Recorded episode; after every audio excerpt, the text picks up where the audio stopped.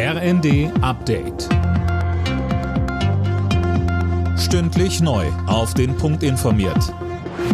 Ich bin André Glatzel. Guten Abend. Schrecklicher Vorfall in Prag. An der Karls-Universität in der tschechischen Hauptstadt sind mindestens zehn Menschen durch Schüsse getötet worden. Tom Husse, die Rede ist außerdem von Dutzenden Verletzten. Ja, richtig. Polizei und Rettungskräfte sind mit einem Großaufgebot in der tschechischen Hauptstadt im Einsatz. Sie riefen die Menschen dazu auf, die Gegend in der Nähe der berühmten Karlsbrücke zu meiden.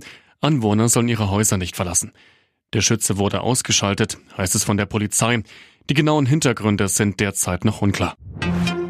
Der deutsche Wetterdienst warnt vor einer Sturmflut im Norden und Nordwesten Deutschlands. Tief Soltan trifft im Laufe des Tages auf die deutsche Küste.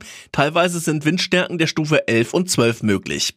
Außerdem ist bis Heiligabend mit Dauerregen zu rechnen. Die Lokführergewerkschaft will im neuen Jahr drei bis maximal fünf Tage am Stück streiken. Das kündigte GDL-Chef Wieselski in der Rheinischen Post an.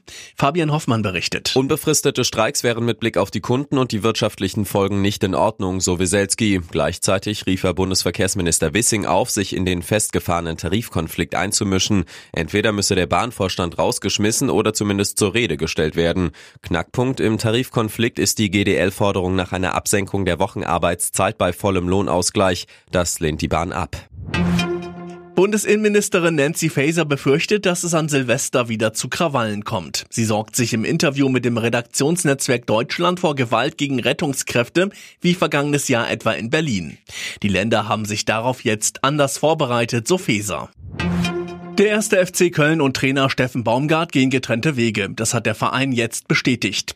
Grund ist der bisherige Saisonverlauf. Köln hatte von 18 Pflichtspielen nur drei gewonnen und steht in der Bundesliga auf Tabellenplatz 17. Alle Nachrichten auf rnd.de